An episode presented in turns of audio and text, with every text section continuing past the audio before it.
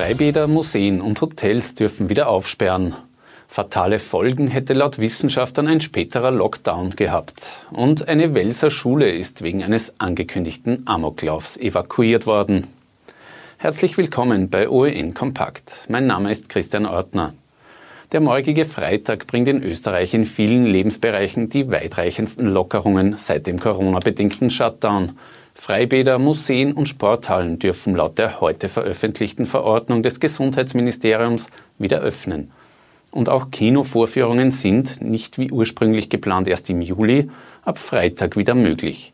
Das kommt selbst für die Kinobetreiber überraschend. Wir haben äh, bei der Rechtsprüfung gemerkt, dass das eine Ungleichbehandlung im Vergleich äh, zu den Kulturveranstalterinnen und Kulturveranstaltern wäre.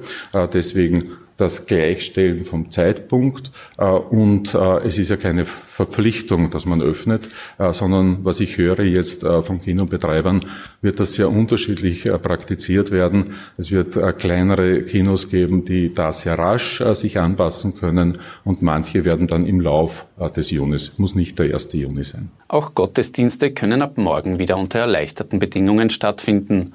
Die 10 Quadratmeter pro Person Regel fällt weg.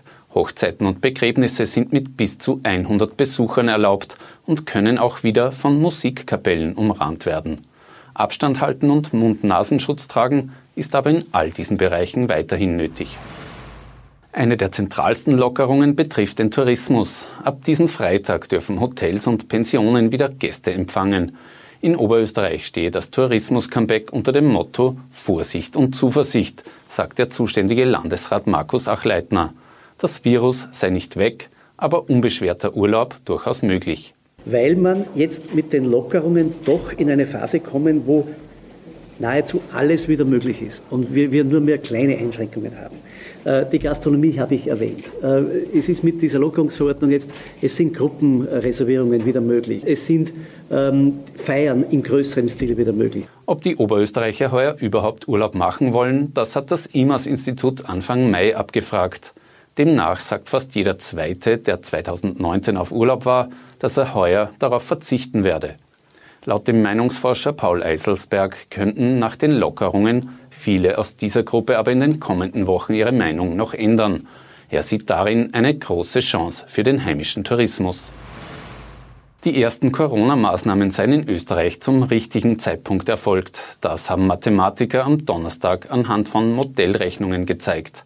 Der Lockdown, der in Österreich am 16. März begonnen hat, hätte nur eine Woche später fatale Auswirkungen gehabt. Früher hätte nicht sehr viel Effekt gehabt. Was wir hier aber sehen, ist, dass wenn wir sieben Tage später reagiert hätten, ähm, das sehen wir an dieser hohen Kurve in dunkelrot, dann hätten wir circa eine Vervierfachung ähm, ähm, der positiv getesteten, der aktiv gemeldeten Fälle gehabt. Was heißt das? Das wären also dann zu dem Höhepunkt zum Peak 40.000 Personen in etwa gewesen. Auch was die Lockerungen der Maßnahme betrifft, habe man sich für die richtige Strategie entschieden, wie das schrittweise Wiedereröffnen der Geschäfte und Schulen. Hätten wir am 1. April beides gleichzeitig wieder geöffnet, sehen Sie, dass die Kurve sehr rasant hochgegangen wäre. Wiederum die Einschränkung, es geht hier nicht um die quantitativen Werte, das sind sehr viele Annahmen inkludiert, aber das qualitative Verhalten zeigt uns, da wäre die Post wieder abgegangen. Jetzt wird alles daran gesetzt, Infizierte noch schneller zu identifizieren.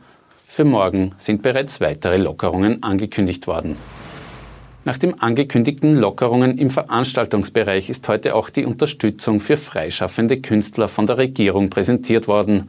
Jene, die selbstständig versichert sind, bekommen ab Juli 1000 Euro monatlich ausgezahlt, zunächst für sechs Monate. Wichtig ist mir, dass die Sache unkompliziert abläuft. Wer in einer Notlage ist, soll das Geld so schnell wie möglich äh, bekommen. Überprüft wird im Nachhinein. Monate, sagt Kulturstaatssekretärin Andrea Mayer. Betreffen wird das in Österreich rund 15.000 Künstler. Dabei soll es auch gleich zu Beginn möglich sein, einen größeren Beitrag anzufordern. Nach fast 90 Tagen Pause wird die Auer am 15. Juni wieder abheben. Bis Ende Juni sind bis zu 40 Destinationen geplant. Langstreckenflüge finden sich noch keine im Programm. Durch die strengeren Hygienemaßnahmen kann es dann allerdings zu längeren Wartezeiten kommen. Am Flughafen sowie an Bord sind Passagiere verpflichtet, einen Mund-Nasenschutz zu tragen.